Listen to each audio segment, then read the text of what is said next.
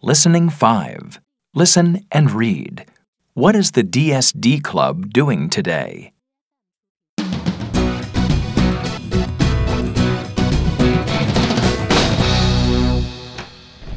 Have fun at the club.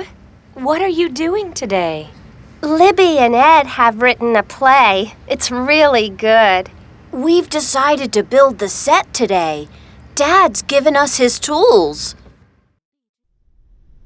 Finn has found lots of wood and some old sheets. We've brought some paint too. Let's start work. I need to measure the wood with this tape measure. Pass me that hammer and a nail, please, Kate. What can I do? You can help me paint the sheets.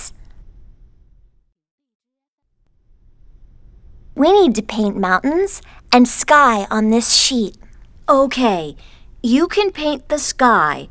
I'm going to paint the mountains.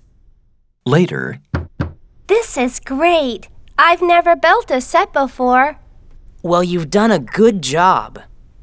Thanks. Let's go and see what Ed and Libby have done. Oh, look! They're stuck in the middle.